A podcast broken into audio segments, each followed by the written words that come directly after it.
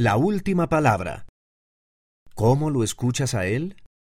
Por el elder Neil L. Anderson, del Quórum de los Doce Apóstoles, tomado de un discurso de la Conferencia General de abril de 2020.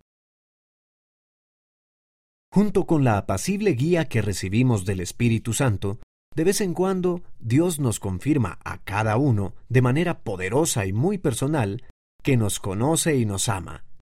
Luego, en nuestros momentos de dificultad, el Salvador reaviva esas experiencias en nuestra mente.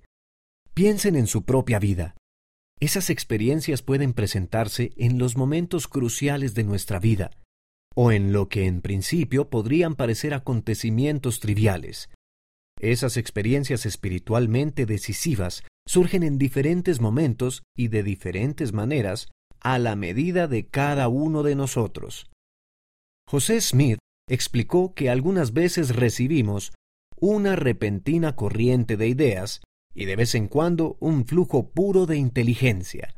El presidente Dallin H. Oaks, al responder a un hombre sincero que afirmaba que nunca había tenido una experiencia así, aconsejó Quizás sus oraciones han recibido respuesta una y otra vez, pero usted esperaba una señal grandiosa o una voz tan fuerte que cree que no ha recibido una respuesta.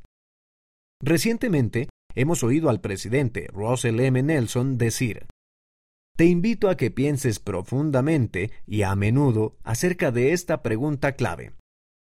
¿Cómo lo escuchas tú? También te invito a que puedas hacer lo necesario para escucharlo mejor y más a menudo.